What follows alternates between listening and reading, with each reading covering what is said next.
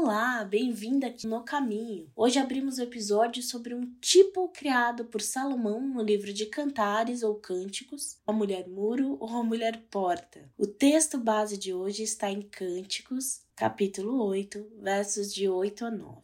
Senhor, meu Deus, nos abençoa, Senhor, na leitura da Sua palavra, na discussão dela, e nos guia, Senhor, para que sejamos fiéis a ela.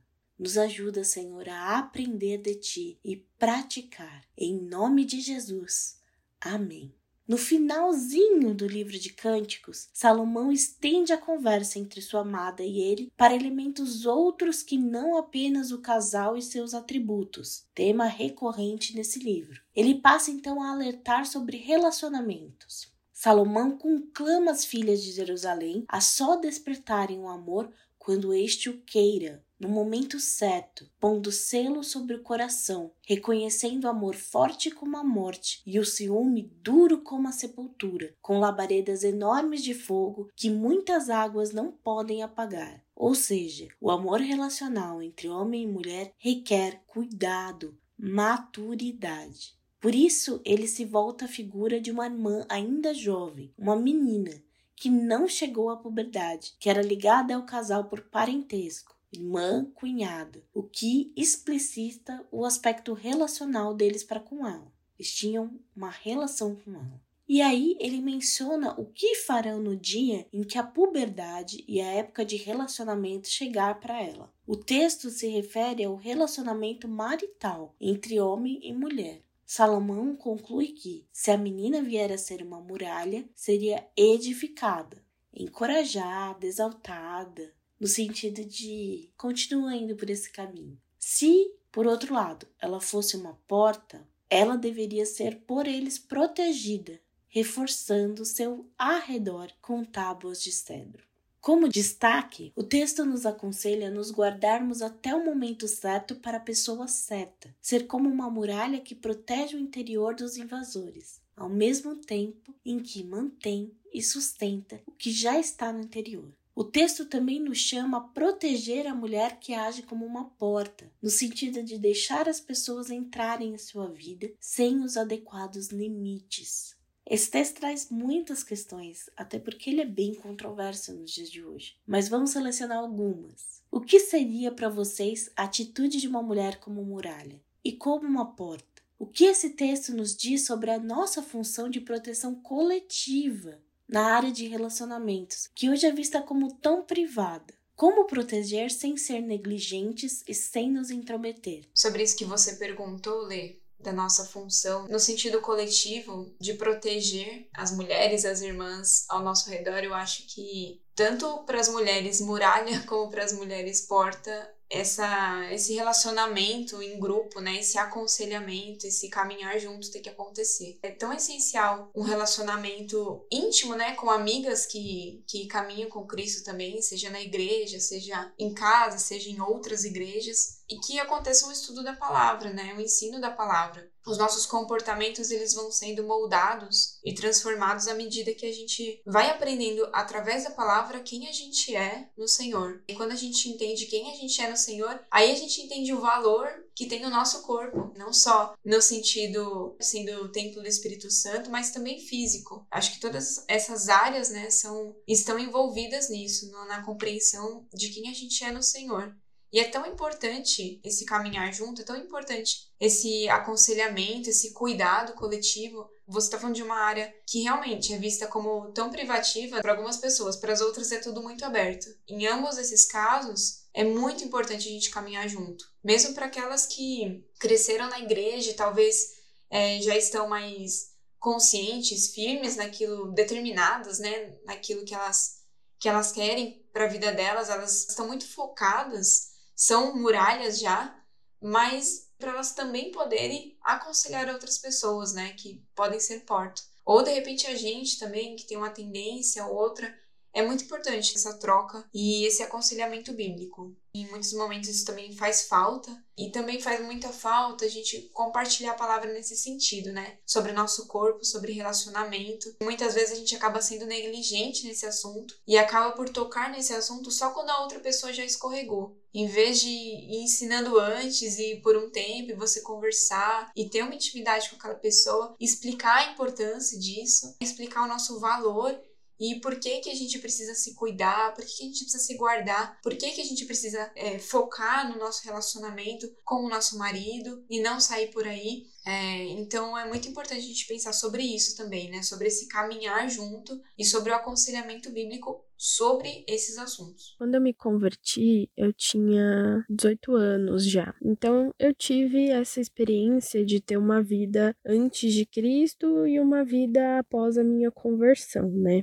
E antes, a minha forma de vestir, o meu comportamento, é, como eu falava, ou como eu me relacionava com as pessoas, até mesmo garotos, né? Não namorando em si, mas enfim, tendo algum tipo de proximidade e no meu comportamento em geral, né? Eu queria ter uma boa imagem ali, né? Eu queria ser passada como uma pessoa legal, uma pessoa bonita, uma pessoa atraente, mas no sentido mundano, né?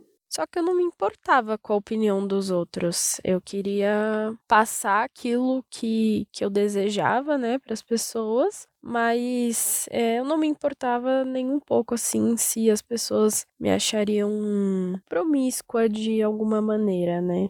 Mas aí, quando eu me converti, tudo isso mudou, né? E eu passei a me olhar de uma maneira diferente e a me importar muito, assim, com o que as pessoas achavam sobre mim e que imagem eu estava passando. Eu me importava com quem elas achavam que eu era e eu me preocupava bastante, assim, com as roupas que eu vestia, se eu achava que estava vulgar, se estava decotado, né? Se de alguma maneira estava mostrando o meu corpo. E a perspectiva mudou. A partir desse momento, Cristo causava um incômodo muito grande assim em mim, em como eu estaria testemunhando, sabe, quem ele era através até do que eu vestia. E aí se acaba também, né, olhando as mulheres, vendo como elas se vestem, como elas são, como elas se comportam, e acaba tendo referências quando você é jovem. Agora, quando você é mais velha e olha para as meninas mais novas, é como a Rafa falou, né? Não tem como a gente querer orientá-las, é, falar, né, o que elas devem ou não fazer, se a gente não cultiva um relacionamento com elas, se a gente não escuta elas, se a gente não escuta o que elas têm para falar, como elas pensam, qual a opinião delas. E a partir do momento que a gente demonstra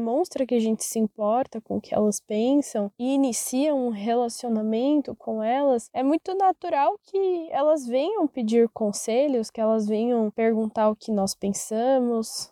Então, quando nós somos mais novas, né, a gente sempre busca alguém mais velho como referência. E quando a gente é mais velho, a gente precisa pensar um pouquinho, né? Será que eu tô sendo testemunho? Será que eu tô realmente me aproximando? Será que eu tô sendo referência na vida dessas meninas mais novas? Porque lá na frente, né, se essas meninas errarem de alguma maneira, quem seremos nós para opinar sobre a vida delas, as escolhas delas, quando a gente pôde, a gente não esteve junto com elas? É, uma vez eu escutei que uma pessoa, a pessoa certa para você, ela deve impreterivelmente ser a pessoa que te aproxima de, de Cristo, né?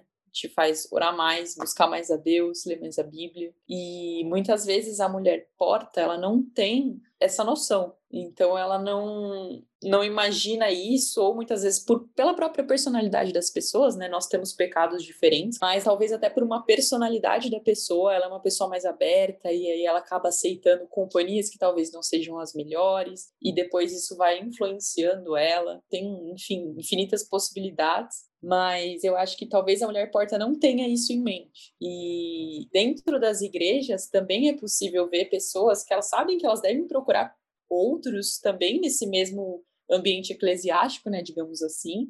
Mas muitas vezes, quando essa pessoa não é da igreja dela ou não é de um lugar próximo, também é, casos em que as pessoas até se desesperam com isso e aí qualquer coisa tá bom, qualquer coisa é aceitável, desde que eu esteja em um relacionamento que talvez um dia caminhe para um casamento, mas a gente sabe que não é assim e não é assim que Deus quer, né? A gente tem que olhar para tudo com o propósito final de glorificar Ele e estando com a pessoa que Ele quer que a gente esteja, né? Então eu acho que, como a Rafa falou, vai muito de um aconselhamento bíblico também, de um entendimento, principalmente com pessoas mais jovens. A gente sabe que o mundo diz coisas completamente opostas, né? A igreja, cada vez de forma mais veemente, e eu acredito que é muito essa questão de a gente conversar sobre isso, sobre relacionamento, sobre amizades também, né? No caso, o foco aqui é um relacionamento entre homem e mulher, mas também. E para que a pessoa já chegue é, preparada e sabendo que ela tem que ser influência, não tem que ser influenciada, que ela tem que estar tá atenta ao tipo de pessoa também com quem ela anda, é com que ela se deixa influenciar. O próprio ambiente que ela frequenta também pode definir o tipo de pessoa que ela conhece todas essas coisas e, além disso, é, caso, na verdade, né, quando a pessoa ela tem essa base, quando isso é falado, é discutido, quando ela tem outras mulheres, até talvez irmãs mais velhas, que aconselhem ela nesse, nesse sentido, eu acho que vai ser mais fácil quando a situação aparecer. Como a Raíssa falou, muitas vezes a gente espera alguém errar para a gente falar sobre o assunto. Não, a gente tem que ter isso em mente desde nova, né, na igreja, as meninas, é, para quando a situação acontecer, a gente saber que não é aquilo que Deus quer para nossa vida. E muitas vezes a mulher porta, ela não vai ser porta a vida inteira, e a mulher muro também não vai ser muro a vida inteira. A gente sabe que existem momentos de fraqueza, existem momentos de mornidão. Então, tudo isso é para a gente ficar realmente muito atento e constantemente trocando. É, informações sobre isso, buscar estudar, ler a Bíblia, para que a gente esteja com uma base bem sólida mesmo, para entender as coisas quando o momento chegar. Eu acredito que dessa forma isso não vire algo intrometido, né? Nesse sentido de, ah, eu sei que aquela pessoa tem isso, então eu vou ficar no pé dela, eu vou olhar para ela com um olhar arrogante.